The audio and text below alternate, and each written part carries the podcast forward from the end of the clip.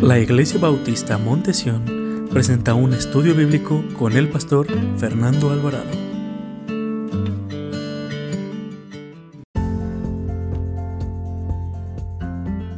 Timoteo, parte 2. Estudio bíblico de la segunda carta a Timoteo, capítulo 1, versículo 12 al versículo 18. Eh, acompáñame solamente con su vista y después vamos a orar y vamos a, que el Señor nos hable por medio de su palabra esta noche y vamos a que el Señor prepare nuestros corazones. Amén. Y cuando lo encuentren, pónganse de pie, también los hermanos que nos están viendo por la red social, segunda carta de Timoteo, capítulo 1, versículo 12 al 18. Sígueme con su vista, leemos todos juntos el versículo 18. Yo leo desde el 12 al 17 y todos juntos el 18. Dice el Señor su palabra. Por lo cual asimismo padezco esto, pero no me avergüenzo, porque yo sé, a, yo sé a quién he creído y estoy seguro que es poderoso para guardar mi depósito para aquel día. Retén la forma de las sanas palabras que de mí oíste en la fe y amor que es en Cristo Jesús. Guarda el buen depósito por el Espíritu Santo que mora en nosotros. Ya sabes esto, que me abandonaron todos los que estaban en Asia de los cuales son Figelo y Hermógenes. Tenga el Señor misericordia de la casa de Onésifero, qué nombrecito, porque muchas veces me confortó y no se avergonzó de mis cadenas, sino que cuando estuvo en Roma me buscó solícitamente y me halló. Todos juntos el versículo 18. Concédale el Señor que halle misericordia cerca del Señor en aquel día y cuando nos ayudó en Éfeso tú lo sabes mejor. Vamos a orar. Padre, te damos gracias, Señor, y pedimos que en esta noche tú nos hables, Señor, que tu palabra este, nos conforte, Señor, que nos dé ánimo, Señor, que seamos así como este personaje que fue a visitar a Pablo en Roma, que no se avergonzaba de las prisiones y de las cadenas del apóstol Pablo, que lo fortalecía cuando más necesitaba un amigo Pablo nosotros necesitamos también, necesitamos de usted, Señor, que su presencia esté en medio de nosotros, Señor, para ser fortalecidos por medio de tu palabra. Y así como dice Pablo, que el Espíritu Santo mora en nosotros para que nosotros eh, avivemos ese fuego que hay en nosotros, Señor. Y te pido, Padre, que hables a cada uno de nosotros y a las personas que nos están viendo por el medio social, que también tú les hables, Padre. Bendice la transmisión, bendice este servicio. Todo te lo ponemos en tus manos, Padre Santo. Si hay alguien que no ha confiado en ti como su Salvador personal, que hoy es el día de salvación. Te damos gracias y te lo pedimos te lo rogamos en el nombre de Cristo Jesús. Amén. Pueden sentarse, mis amados hermanos. La semana pasada iniciamos con el estudio de la segunda epístola o la segunda carta a Timoteo. Y estudiamos el momento y el lugar y el tiempo que fue escrito y dónde fue escrito y cuál fue el objetivo por la cual fue escrita esta carta. Igualmente mencionamos que en este capítulo y parte del segundo capítulo, como lo veremos más adelante, encontraremos algunas exhortaciones para Timoteo, pero también son para cada uno de nosotros esta noche. Y es preciso recordar cuáles fueron esas exhortaciones o llamados que nos hace la Biblia que le hizo el apóstol Pablo a su hijo de la fe. La primera exhortación que vimos la semana pasada fue que eh, Pablo le pide a, este joven que avive el fuego que hay en él, como nos dice en el versículo 6, dice, por lo cual eh, te aconsejo que avives el fuego del don de Dios que está en ti por la imposición de mis manos. Recuerden que ese momento estaba pasando un momento muy difícil la, la, iglesia. Timoteo era un, pastor joven, tal vez eh, muchos piensan que a lo mejor tenía poco en el ministerio, y él estaba muy acostumbrado a estar al lado, a ser asistente de, de Pablo. Pero Pablo ya no estaba con él, su mentor de este muchacho, de este joven, ya no estaba con él, ahora estaba en prisión. Y Pablo le, dedica, le, dedica una, le dos cartas a este joven y le dice, aviva el fuego que hay en ti, ¿no? que no se apague. Y ese fuego, pues, eh, Timoteo, no se va a apagar si tú tienes una comunión constante en el Señor, si lees la palabra del Señor, si te congregas, si constantemente tú estás sirviendo al Señor ese, ese fuego, porque el fuego nunca se va a apagar, hermanos. Lo que viene a nosotros es el desánimo y lo que esto provoca es que nosotros pongamos triste al Espíritu de Dios por nuestros actos de que no ponemos atención, no buscamos la presencia de Dios. Por eso dice Pablo, aviva el fuego. ¿Se han visto cuando se encienden unas brasas, qué es lo que se tiene que hacer para que avive? Y tiene que estar ahí constante, ¿verdad? Ahí soplándole, moviéndole para que avive el fuego. De igual manera, la vida espiritual del cristiano de constantemente debe haber algo que avive su vida espiritual. ¿Y cuál es? Leyendo la palabra del Señor, eh, congregándonos aquí en la iglesia, viviendo una vida separada para Dios. Eso es importante, mis hermanos. Porque muchas veces nada más predicamos de que leamos la Biblia, que busquemos la presencia de Dios, pero muchas veces no queremos servir al Señor y no queremos vivir una vida como Dios quiere que, que, le agrada a Él, que avive ese fuego, hermanos. Cuando nosotros eh, queremos quedar bien con alguien, te vas a presentar así, una forma que tú sabes que esa persona le gusta, la forma que tú actúas, esa persona te va a hacer caso, te va, te va, te va a dirigir la palabra, te, te va a voltear a ver. No, nosotros cuando estamos que queremos hacer un trabajo, ¿cómo vas a ir? De la mejor manera, presentable, presentarte bien delante de esa persona. Pero solamente, hermanos, tenemos que presentarnos con, si veníamos pecado contra el Señor, hay que entregarle todo al Señor Jesús. Porque nosotros constantemente decimos, lee la Biblia, pero hermanos, esto va agarrado de la mano. Si nosotros leemos la Biblia, ¿qué está pasando? Estoy teniendo una comunión con el Señor. Y hay una vivación de fuego, porque hay, y entra la oración ahí, hermanos. Y mi vida tiene que ver un, un, reflejo de lo que yo estoy leyendo y de lo que yo estoy en la persona en la que yo estoy creyendo. Nuestro Dios es santo, hermanos. Y nosotros debemos vivir en santidad. Y nuestro, en nuestro corazón debe demostrar esa santidad. Debemos ser unas personas apartadas también la segunda exhortación que nos da la palabra de Dios que vimos la semana pasada es la que nos dice el versículo 8. Dice, por tanto, no te avergüences de dar testimonio de nuestro Señor Jesucristo. Y mire lo que dice Pablo, ni de mí, preso suyo, sino participa de las aflicciones por el Evangelio según el poder de Dios Aquí Pablo está exhortando a este joven que no se avergüence de dar testimonio del Señor Jesucristo. Según los teólogos o los estudiosos, creen que Timoteo era un joven muy trabajador, muy entregado a la obra, eh, muy, muy, este, muy buen predicador, pero había un problema en la vida de, de este joven, que era una persona tímida. Y es por eso que Pablo, conociendo el carácter y su timidez de Timoteo, le exhorta a vencer la timidez. Y la timidez, ¿qué es lo que provoca pena, hermanos? Provoca vergüenza, provoca temor. Porque se dice, hermanos, que, la, que la, la, vergüenza es compañera del temor. Y cuando hay temor en nuestro corazón, la vergüenza siempre sale a la luz. Muchos de nosotros, hermanos, nos da vergüenza que nuestro trabajo conozcan que somos cristianos, hermanos. No, no queremos que sepan que somos cristianos, que asistimos a una iglesia cristiana. Aún hay familiares que no saben que nosotros somos cristianos. Pero la pregunta es, ¿por qué nos da temor decirles a ellos que somos cristianos? ¿Por qué nos da temor a otros predicarles de Jesucristo? ¿Sabe por qué, hermanos? Y vuelvo a regresar a la santidad, por el mal testimonio que damos. Nos da, tanto, nos da tanta vergüenza que sepan que venimos a una iglesia cristiana, que cargamos una Biblia, hermanos, pero nuestro testimonio, hermano, no refleja lo que es un cristiano verdadero. Nos da vergüenza predicarles a otros. Pero, hermanos, Debemos de saber que no debemos de tener temor, debemos de enfrentar, debemos de hablarles a otros del plan de salvación. Es por eso que Pablo le recuerda a Timoteo lo que Dios le ha dado para su vida. ¿Y qué fue lo que le dio el Señor a este joven? Lo que nos ha dado no solamente a este joven y a Pablo, que también se lo ha dado a cada uno de nosotros los que estamos aquí. ¿Qué es lo que nos ha dado el Señor Jesucristo a nosotros para, para vencer la timidez, la vergüenza y, vayamos valerosamente a predicar el Evangelio de Jesucristo? Mire lo que dice versículo 7.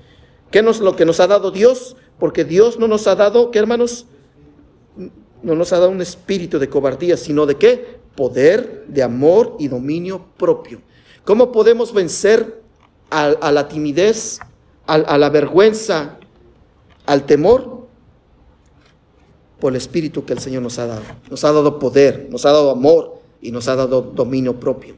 Esta misma exhortación es para cada uno de nosotros esta noche. Independientemente del temperamento que cada uno de nosotros tengamos, uno de los mayores temores que enfrentamos como cristianos en nuestra vida cristiana es presentar a otros el mensaje de salvación de nuestro Señor Jesucristo. Muchas veces nos da temor y nos produce vergüenza, pero nosotros, al igual que Timoteo, nos ha sido capacitado el Señor, nos ha capacitado Jesús para, para que nosotros demos testimonio de Él, hermanos. Dios nos ha dado, no nos ha dado un espíritu de cobardía. No debemos de tener temor de predicarles a otro del Señor Jesucristo, de proclamar el Evangelio de salvación, porque Dios no nos ha dado un espíritu de cobardía, hermanos. Nos ha dado un espíritu de qué, hermanos? De poder, de amor y dominio propio, hermanos. Muchas veces, hermanos, este temor, hermanos, lo que nos produce, hermanos, es, es atorarnos y no predicar el Evangelio de Jesucristo. Pero hay algo de notar que Pablo le recuerda a Timoteo. Pablo no le dice a Timoteo, recuerda los cursos de doctrina que te enseñé, recuerda los cursos de teología que tomaste, o recuerda los, los títulos académicos que tienes. No, eso no fue lo que le recordó Pablo, sino lo que le recordó Pablo es que Dios le había dado, puesto en él un espíritu de poder, de amor y dominio propio. Y eso es lo que le recuerda Pablo a este joven. Solamente, hermanos, tenemos que usar lo que Dios nos ha dado, hermanos. Dios nos ha dado el mismo espíritu que le dio al apóstol Pablo y a Timoteo. Nosotros debemos de tomar ese poder, ese dominio propio, hermanos, y vencer al temor y la vergüenza, hermanos. Posiblemente alguien pueda preguntarse, si ya soy cristiano, ¿qué necesidad hay de que yo dé testimonio o predique la salvación de Jesús a otros? ¿Para qué lo debo de hacer? ¿No puedo quedarme solamente con mi salvación y nada más? Ir a la iglesia, asistir a la iglesia, tomar mi Biblia y ya cumplí. ¿Qué tengo que dar a conocer mi fe a otros? La respuesta, hermanos, la encontramos en el versículo 9. Mire lo que dice el versículo 9. ¿Quién nos salvó? Y, que, la parte que nos salvó, ¿qué hizo Jesús? Con llamamiento, ¿qué hermanos? Santo. No conforme a nuestras obras, sino según el propósito suyo y la gracia que nos fue dada en Cristo Jesús antes de los tiempos de los siglos. Hermanos, la respuesta de que tengo que dar a conocer a otros mi fe, de predicarles la salvación de Jesucristo, es que sí, porque Dios no solamente nos ha dado la salvación, sino nos ha llamado y es un llamamiento, hermanos, santo que proviene del Señor, hermanos. Debemos de predicarles a otro. Hermanos, nuestras, nuestras obras no, no, son, no son útiles. Debemos de predicar, hermanos, el mensaje de salvación. El propósito de Dios para nuestra vida es que el Señor nos ha dado la gracia bendita, hermanos, para que nosotros esa gracia la compartamos a otros. Y esto nos enseña grandes verdades que el Evangelio, hermanos, nunca debe cambiarse, hermanos. Miren lo que dice versículo 13, hermanos. Versículo 13 retén las, la forma de las sanas palabras que de mí oíste en la fe y amor que es en qué hermanos? En Cristo Jesús. ¿Qué le dice Pablo? Comparte el Evangelio. Le dicen, hermanos, que no tengas temor. Dios no te ha dado un espíritu de cobardía, sino de poder, amor y dominio propio. No tengas timidez, no tengas vergüenza de predicar el Evangelio. Mira, Timoteo, yo sé que hay persecución, yo sé que estoy en la cárcel y que posiblemente tú también caigas en la cárcel y también seas sacrificado y mueras por causa del Evangelio de Jesús. Pero no te avergüences, no te dé temor. Tú sigue adelante, predica a otros de tu fe. Predica esa fe que te fue dada por tu abuela y tu madre, esa fe no fingida. Predícales a otras esa fe. Y ve que con lo que el Señor ha hecho contigo, las grandes cosas que Jesús ha hecho contigo. Pero en el versículo 13, hermanos, encontramos que esa verdad, hermanos, no debe ser cambiada, hermanos.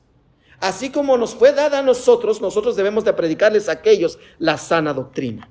Nosotros no podemos cambiar las grandes verdades que nos fueron dadas por la palabra del Señor, ni alterarlas. El Señor nos ha confiado su palabra, que también la encontramos también como su revelación.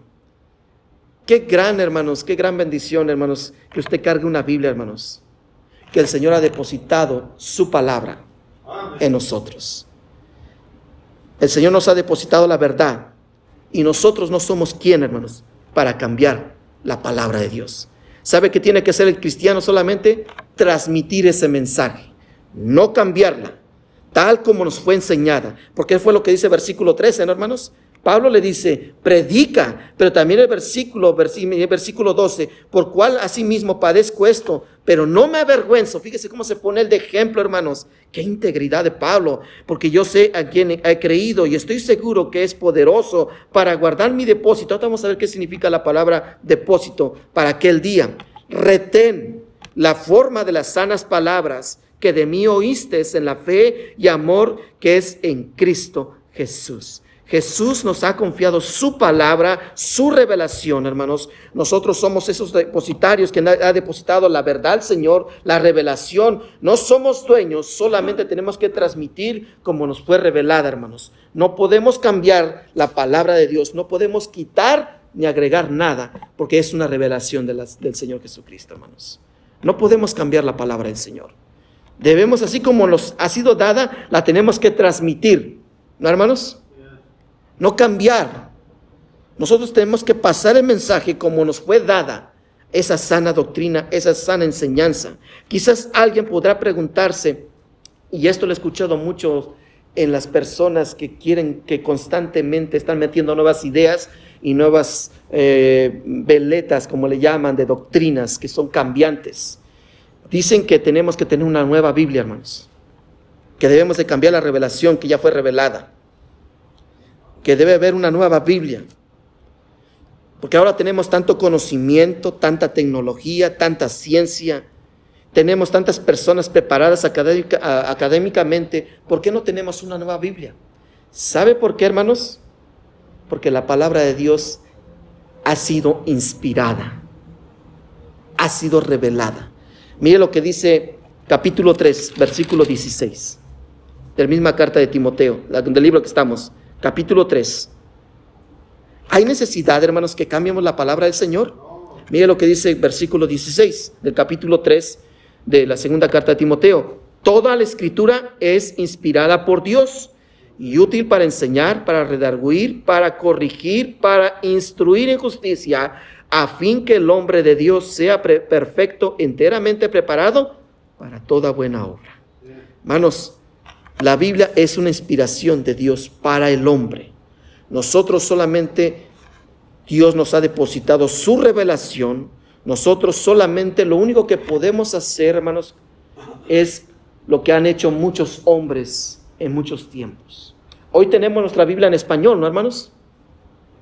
Pero la, realidad, hermanos, la, Biblia fue escrita en hebreo, en arameo y en griego, hermanos. Pero hubo hombres que, quiso que usted conociera la, la, palabra del Señor. ¿Y qué fue lo que hicieron? Tradujeron la palabra de Dios.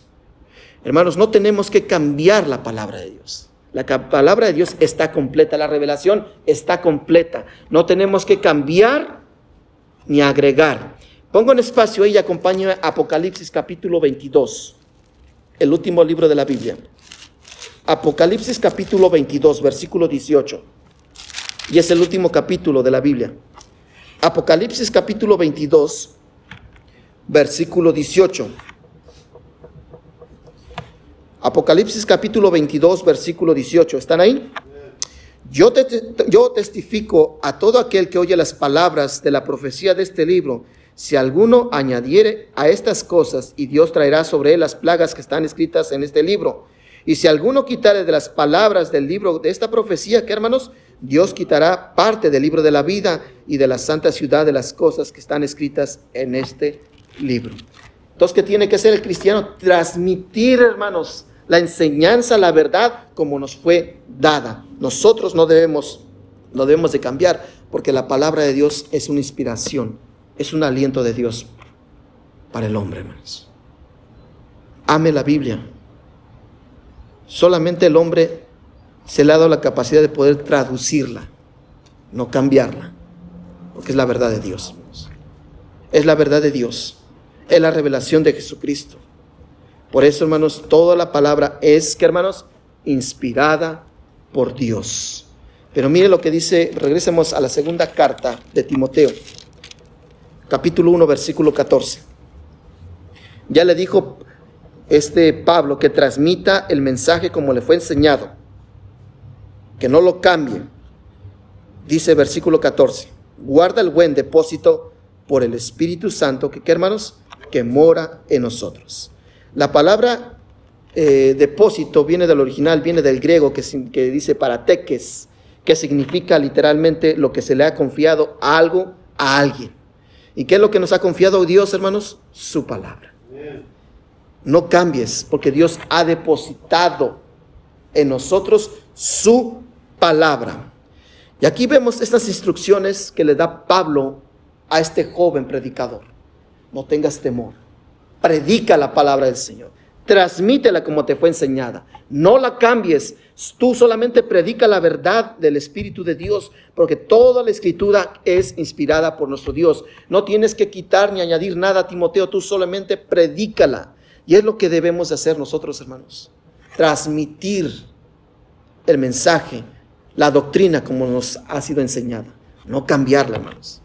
Por eso tenemos un montón de doctrinas hoy en día, hermanos, que cambian de diferentes cosas, interpretan diferentes cosas, cambian lo que es la verdad del Señor, hermanos, cuando la palabra de Dios ha sido la revelación de Jesucristo, la revelación de nuestro Dios, que Dios ha depositado, nos ha confiado su palabra y nosotros como nosotros hemos, eh, tenemos ese depósito, esa confianza del Señor que nos ha depositado su palabra, nosotros que tenemos que hacer, hermanos, transmitirla. No somos dueños de la palabra de Dios, hermanos. ¿Sí me está entendiendo, hermanos? Nosotros no somos dueños de la palabra de Dios. Nosotros tenemos que, si el Señor nos ha confiado su palabra, nosotros hay que transmitirla. Hermanos, si fuéramos dueños, tenemos la autoridad para cambiarla, ¿verdad, hermanos? Pero nosotros no somos dueños de la palabra de Dios. Su palabra es la verdad y debemos de confiar en ella. Mire lo que dice versículo 15, hermanos. Ya sabes esto, que me abandonaron todos los que estaban en Asia, de los cuales son Figelo y Hermógenes. Ah, para nombrecitos, hermanos. ¿Usted le pondría a un, a un hijo así? Hermógenes. En los últimos versículos del capítulo, hermanos, Pablo da un giro un poquito a, su vida. Ya le empieza, eh, le empieza a dar unas exhortaciones a, a Timoteo, pero después da un giro a su vida y empieza a hablar de él. Empieza estos últimos versículos del capítulo 1, Pablo dedica sus palabras a sus amigos, amigos que lo abandonaron y también a un amigo que se comportó como un verdadero amigo que lo amaba. Aquí Pablo nos va a demostrar lo que es la verdadera amistad, hermanos. Y nos pone de ejemplos a un, a un hermano que solamente, hermanos, lo podemos, lo podemos leer en, esta escritura. Ya más no, lo, no sabemos de él, no sabemos qué pasó de él.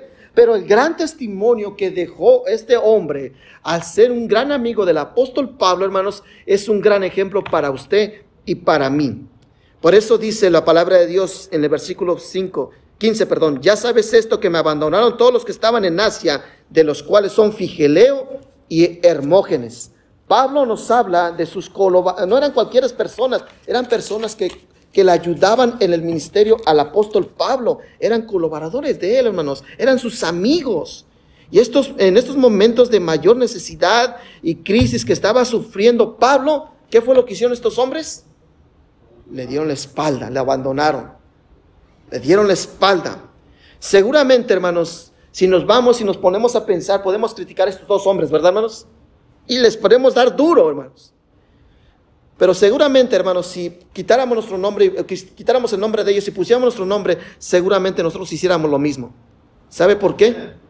Porque en esos tiempos el ser amigo de uno de los apóstoles era bien duro, hermanos. Porque eran perseguidos. Pablo estaba en prisión y si te identificaban que tú eres un que colaborabas con Pablo, ¿qué crees que iba a pasar con tu vida? Lo mismo que le estaba pasando a él. Ellos temían ser buscados, ser eh, llevados a prisión y ser matados. Pero vemos que estos hombres, hermanos, por el temor abandonaron a Pablo, que en los momentos de peligros ellos se fueron y vemos que consideraron, hermanos, abandonar también la obra del Señor. Y esto nos debe reflexionar a cada uno de nosotros, hermanos. Tenemos que saber que cada uno de nosotros como cristianos tenemos que seguir las pisadas de Cristo Jesús. Hermanos, muchos, tenemos muchos ejemplos de amigos, de verdaderos amigos y amigos que tal vez te han abandonado y te han dado la espalda, que quizá ya ni te contestan los textos. Pero nosotros como cristianos, hermanos, debemos de seguir las pisadas de Cristo Jesús. Debemos de ser un buen amigo como lo ha sido Jesucristo, hermanos. Debemos de seguir las pisadas de Jesús. Porque si seguimos el camino del Señor Jesucristo, hermanos, tenemos que estar preparados. ¿Sabe para qué? Porque usted va a enfrentar también abandonos. Y mucha gente le va a dar la espalda. Lo va a traicionar. Lo va a menospreciar. Lo va a abandonar. Porque usted siga a Cristo Jesús. Aquellos amigos que decían que eran sus amigos, que lo acompañaban cuando no conocía a Cristo, que a lo mejor se iba a las fiestas con ellos y lo seguían, se iba a comer con, usted. Y ahora que es cristiano y como usted ya no es partícipe de esas obras, ya no son sus amigos. Lo han abandonado, se burlan de usted, lo menosprecian. Por eso Cristo dice, sigamos las pisadas del Señor. Sigamos el ejemplo de Jesucristo. Si usted es un cristiano, hermanos, usted debe estar seguro y debe estar preparado que va a sufrir esto. Que le van a dar la espalda, lo van a abandonar y lo van a menospreciar. Y muchas veces viene de nuestra propia familia, hermanos. Que nos abandona y nos da la espalda porque somos cristianos. ¿Cómo puede ser posible que dejaste la religión que éramos, empezó desde el abuelito, luego la bisabuelito y se ha transmitido de generación en generación y tú mira, eres cristiano? Dígame si usted no ha pasado eso, hermanos. Que lo han abandonado, lo han menospreciado. Pero usted debe estar preparado. Porque el seguir a Cristo Jesús, esto tiene que venir también. El abandono de los amigos. Pero en el versículo 16 y versículo 17, hermanos, encontramos la actitud de un hombre llamado Anisíforo. Mire lo que dice, versículo 16. Tenga el Señor misericordia de la casa de Onesíforo porque muchas veces me confortó y no, y no se avergonzó de mis cadenas, sino que cuando estuve en Roma me buscó solícitamente. ¿Y qué hizo este hombre, hermanos? Y me halló. Los otros, ¿qué fue lo que hicieron, hermanos? Cuando Pablo estuvo en prisión, lo abandonaron. Yo no lo conozco, como Pedro hizo con Cristo Jesús, hermanos. Yo no lo conozco, que lo negó tres veces y lo maldijo. ¿No es lo que dice la palabra del Señor, hermanos? ¿No fue lo que hicieron estos amigos, estos que colaboraban juntamente con Pablo, hermanos? ¿No abandonaron a Pablo? ¿Lo dejaron solo en la prisión en Roma? Pero sin embargo vemos a otro nombre llamado Onesíforo que va y lo busca y lo confortaba y no se avergonzaba sabiendo que este hombre, sabiendo que el imperio romano, los soldados romanos, sabiendo que era amigo de Pablo, él también podía estar en la misma prisión o en otra prisión y llevar el mismo castigo que llevó Pablo. Pero sin embargo, este hombre dice que tuvo una actitud, hermanos, que, nos enseña estos versículos y que también debe ser una enseñanza para nuestra vida, que este amigo fue un amigo verdadero, un amigo útil. Cuando más lo necesitaba Pablo, este hombre, hermanos, fue útil para que animara a Pablo, hermanos. ¿Sabe qué significa el nombre de Onesíforo? El que trae utilidad. Y este hombre fue útil. Cuando más lo necesitaba Pablo, hermanos, este hombre fue útil. Cuando estás, te sientes abandonado y que estás pasando momentos de soledad, te sientes triste, ¿qué es lo que necesitas, mi hermano? Más, ¿qué se dice por ahí, hermanos? Que los verdaderos amigos, ¿dónde se conocen? En la cárcel y en el hospital, hermanos. Dígame si este no, se presentó como un real, un verdadero amigo útil. Porque dice, dice que que cuando estuvo en Roma lo buscó solícitamente y, y me halló. Él no se avergonzó, sino lo confortó. No lo humilló, hermanos. No se avergonzó de él, sino lo confortó. Imagínese este hombre, Pablo, no te preocupes. Allá te espera una corona. No te preocupes, Pablo. Todas las, todas las, todas las iglesias que tú, que el Señor te usó, que tú estableciste, le están echando ganas. Mira que te traigo información de Corintio, de Éfeso, de Gálatas. Mira lo que está pasando en, esta obra. Mira lo que está haciendo en Jerusalén, Pablo. No te, no te desanimes, tú échale ganas. Aunque los otros se fueron, aunque también Demas se fue, no te preocupes. Dios está contigo. Ese es un amigo, hermanos, que anima, que es útil, anima al caído. Y es importante, hermanos, hablar de la verdadera amistad en tiempos donde la palabra amigo, hermanos, se ha convertido en una forma de una red social. Lastimosamente, hermanos, ahora ya, ya, ya no vemos lo que es un verdadero amigo. Ahora si tengo una página de Facebook y tengo tres mil personas de contactos como amigos, esos son mis amigos. Si tengo una página de Instagram, Instagram perdón, y tienes diez mil seguidores, esos son mis amigos. ¿Realmente tú conocerás a esos diez mil como tus amigos? ¿Será una utilidad tener tantos contactos en tus páginas o en tus redes sociales para que tú digas, esos son mis amigos? Y que tú ya lo pongas en una carpeta como destacados, este es mi mejor amigo. Cuando ese, ese amigo vive en México, en Guatemala, en Perú, en otro lado, y cuando tú más lo necesitas, ¿estarán esos momentos difíciles de oscuridad? ¿Será de gran utilidad tener amigos así en las redes sociales? Hermanos, lamentablemente muchos cristianos pasan más tiempo en Facebook, hermanos, viendo, haciendo amistades. Ah, que quizás conozcas a esta persona y la conoces y ahí le pones como contacto, hermanos. Y esto trae, hermanos, esto es alarmante lo que está pasando en la comunidad cristiana, hermanos. en las páginas de Facebook y todas estas páginas de redes sociales. Que como ves a personas, ah, vive por mi área. Y empiezas a tener, eh, eh, empiezas a tener conversaciones privadas por medio del chat, hermanos, por estas redes sociales. Y empiezas a tener conversaciones inapropiadas, siendo tú casada o siendo casado. Empiezas, a, eh, según tú, a formalizar una amistad. ¿Es de utilidad esa amistad, hermano? Hoy los jóvenes están más preocupados por tener millones de amistades en las redes sociales, hermanos, que conocer al verdadero amigo y se llama Jesucristo, hermanos. Ya no tenemos amigos como Daniel, hermanos, como Pablo, como Timoteo, que no se avergüenzan del Evangelio de Jesús, hermanos, como José, hermanos, soñadores que sueñan cosas grandes para Dios. Ahora Muchos piensan que es de gran utilidad en su vida tener tantos amigos en Facebook. Y eso no trae nada de utilidad en la vida de las personas. El tener un amigo en las redes sociales. Es importante tener un buen amigo, un amigo verdadero, porque los amigos falsos, hermanos, como dice la frase, los amigos falsos son como las sombras, solamente nos siguen cuando brilla el sol, hermanos.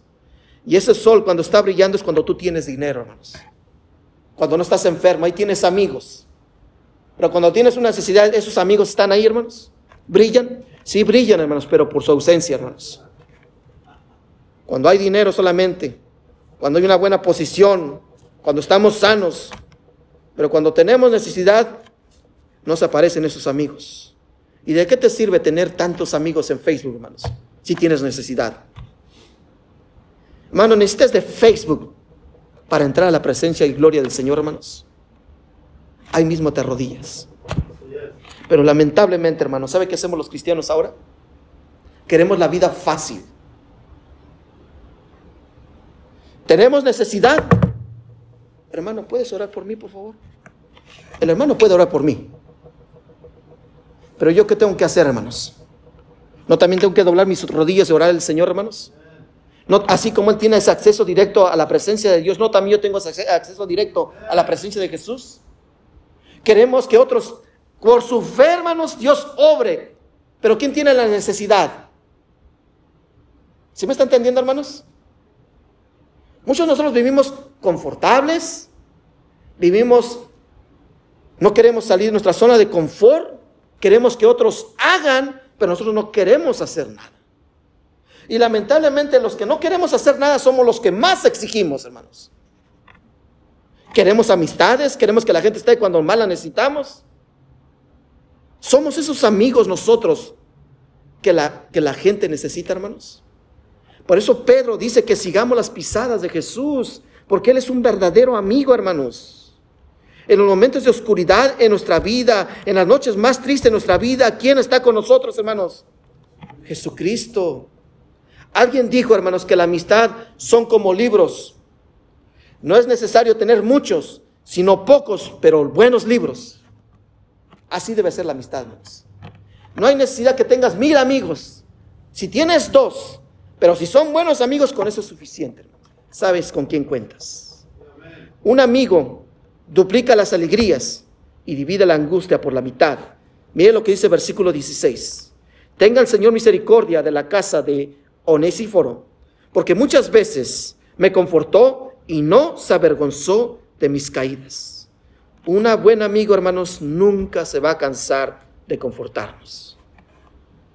Él siempre da fuerza, Él siempre da energía a aquel amigo que está cansado y está debilitado. ¿No necesitamos una amistad así, mis hermanos?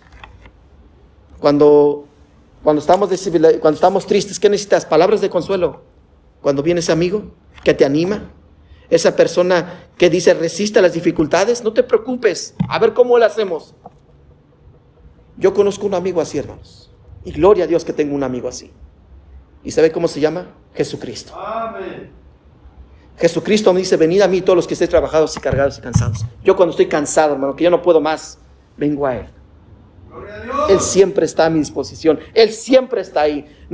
Aunque esté la noche muy oscura, hermanos, Jesús siempre está ahí, hermanos. Él nunca me va a abandonar, hermanos. Muchas veces, hermanos, Tenemos amigos que en lugar de animarnos nos critican, nos humillan. Pero el ser un amigo, hermanos, es motivar, consolar y animar al caído, hermanos. Me decía cuando estábamos en el Instituto, Instituto Bíblico, hermanos, un pastor fue soldado de los Estados Unidos y fue a la guerra de Vietnam. Y dice que el pastor que hizo muy buenos amigos en el regimiento que él estaba ahí combatiendo, donde estaban en Vietnam. Dice que él por la noche, que por la noche salían para atacar a los vietnamitas, para llegar y hacer lo que habían planeado en el transcurso del día para atacar a los enemigos. Pero una cierta noche dice que llegaron y hubo una confusión y se empezaron a disparar entre ellos, siendo que eran entre mismos, mismos americanos. Estaban matando entre mismos americanos, mientras que los vietnamitas estaban lejos, escondidos. Y ellos estaban pensando que era el enemigo, estaban atacando. Dice el pastor que su mejor amigo con el que había hecho muy buena amistad este hombre, dice que le cayó una bala en la pierna y cayó y cayó tirado y que ya no pudo levantarse. Y que le dijo su amigo al pastor, vete tú, salva tu vida, regresa, regresa al campamento, no te preocupes por mí, más te voy a pedir una cosa, ve a ver a mi esposa y dile que la amo, ve a ver a mis hijos, no, no me voy a dar por vencido, levántate, no, no, no, no, ¿sabe qué hizo este pastor? Dice que lo cargó, hermanos, por casi tres horas. Lo llevó herido hasta el campamento. Un amigo verdadero, hermanos, te levanta, no te deja tirado. No te deja los momentos de angustia y dolor, no te deja tirado. Un buen amigo, hermanos, nunca se va a avergonzar de nosotros, como lo hizo este hombre. Pablo, preso en la cárcel, tenía un buen amigo que no se avergonzaba a pesar de la situación que él estaba viviendo. Versículo 17. Sino que cuando estuvo en Roma, me buscó solícitamente y me halló. Un buen amigo, hermanos, siempre es el que siempre no busca estar en contacto, siempre, hermanos, está a la disposición de nosotros. Hermanos, ¿de qué sirve, hermanos? Tener un amigo, hermanos, decir que tenemos un buen amigo, hermanos, si nunca podemos contar con Él? ¿Cuántos verdaderos amigos dejamos en nuestro país, hermanos? Tú puedes decir, yo dejé una buena amiga allá, un buen amigo allá. Pero ¿de qué sirve, hermanos, si estás pasando momentos de aflicción aquí, en Estados Unidos? ¿De qué sirve que sea tu buen amigo si no está para confortarte y animarte? Pero gloria a Dios, hermanos, que nuestro buen amigo Jesús él está en todas partes. Dice la Biblia que donde quiera que estemos, Él está con nosotros. Donde estéis, donde invoquemos su nombre, Él está en medio de nosotros. Jesús, hermanos, siempre está en el lugar que nosotros estemos. Por eso es importante, hermanos, reconocer estas características del ser un buen amigo, que cada uno de nosotros también demos ser ese buen, gran amigo, como Él es nuestro Señor Jesucristo. Sigamos el ejemplo de Jesús seamos amigos, no solamente queramos tener amigos, seamos unos verdaderos amigos también nosotros, hermanos. Porque nosotros queremos verdaderos amigos, ¿verdad, hermanos? La pregunta es, ¿yo soy un buen amigo? ¿Me consideran un buen amigo? ¿Estoy en los momentos de dificultad animando a ese buen amigo? ¿Le estoy dando la mano a ese buen amigo? ¿O sé que tiene necesidad ni contesto los textos, ni veo, vuelto el teléfono? No le contesto la llamada. Soy un, verdadero amigo. ¿Quiere que le diga una cosa? Jesús es un verdadero amigo. El que busca, ¿qué hermanos? Haya. El que llama, se le abrirá. Es lo que dice la palabra de Dios, ¿no, hermanos? Y el que hace todo esto es Cristo Jesús. Cuando tú le buscas, lo vas a hallar. Cuando tocas, Él abrirá. Un buen amigo, hermanos, siempre, siempre muestra misericordia versículo 18, y con este término. Concede el Señor que haya misericordia cerca del Señor en aquel día. Y cuando nos oyó en Éfeso, tú lo sabes. Imagínese, Pablo le está diciendo a Timoteo, tú sabes el testimonio de este hombre. Tú sabes que cuando estábamos en Éfeso pasando dificultades, ¿quién estuvo con nosotros? ¿No estuvo él? ¿No estuvo este hombre? ¿No estuvo Onisíforo con nosotros en Éfeso? Cuando más necesitamos ayuda, ¿quién estuvo con nosotros, Timoteo? Tú lo sabes. Tú sabes que eres un buen amigo. Hermanos, dirán de nosotros, Señor, tú sabes que eres un buen amigo. Ten misericordia de él. En los momentos de aflicción, en los momentos de angustia, él me estaba animando. Ella me estaba animando. Señor, ten misericordia de su casa. ¿Por qué lo que dice Pablo, hermanos? Concédale el Señor que haya misericordia cerca del Señor en aquel día. Y cuanto que nos ayudó en Éfeso, tú lo sabes. Dirán de eso de nosotros, mis hermanos. Él es un buen amigo. Ella es una buena amiga. Señor, tú lo sabes. Llénale de misericordias. Concédele tu misericordia, Señor. Tú lo sabes, Señor, que Él es un buen amigo. Pablo aquí nos está demostrando lo que es la verdadera amistad, hermanos. Solamente en tres versículos se habla de este personaje, hermanos. Y con esto, hermanos, nos muestra cómo Pablo le tenía tanto precio a este hombre. Nosotros, hermanos, tenemos ese buen amigo y se llama Jesús. Busquemos a Cristo, mis hermanos. Si Jesús ha sido ese buen amigo, nosotros también tenemos que ser ese buen amigo para Él, para agradarle, para que nos conceda sus misericordias, para que en el día del Señor, hermanos, Él nos conceda sus misericordias. Así como lo dijo Pablo a Timoteo, tú lo sabes. Que nosotros podamos decir, Señor, tú lo sabes, tú me conoces. Tú conoces a mis hermanos, tú me conoces a gran amigo. Tú lo sabes, Señor. Derrama tus bendiciones, tu misericordia. Hermanos, Pablo le da una tremenda exhortación a su hijo de la fe. Aviva el fuego, predica. Así como se te fue dada, predica la palabra de Dios. Pero quiero decirte algo, Timoteo. Yo estoy solo, pero mira, tuve un gran amigo que Dios me puso. Las verdaderas amistades, hermanos, proceden de Dios. Y Dios, hermanos, siempre nos va a acercar lo bueno. Seamos pacientes, pero también nosotros debemos ser esos amigos que Dios quiere que seamos para aquellas personas. Hay personas, hermanos, que no conocen a Cristo, que necesitan amigos como nosotros. Que les demos fortalezas, le demos ánimo en los momentos de dificultad. Que en lugar de criticarlos, menospreciarlos, digamos, el Señor te ama, el Señor te está buscando, el Señor tiene misericordia de ti. Que nos recuerden así, mis hermanos. No con desprecio, no con burla, sino que digan, Él es un verdadero amigo. Que Dios tenga misericordia de nosotros. Vamos a orar, hermanos. Padre, te damos gracias, Padre Celestial. Gracias por, por este primer capítulo, Señor. Yo sé que en el segundo capítulo nos, nos espera cosas maravillosas, Señor. Nos estaremos metiendo más a la doctrina, Señor, más a la enseñanza, más a las diferentes, de no cambiar, de proseguir a la meta, Señor, seguir adelante, Padre Celestial. Pero hoy, Señor, tú nos has hablado de que avivemos el fuego, que no nos avergüencemos de dar testimonio de ti, Señor. Como Pablo, hermanos, Pablo, Señor, tenía ese, ese carácter moral, esa autoridad de decir, como también no te avergüences tampoco de mí.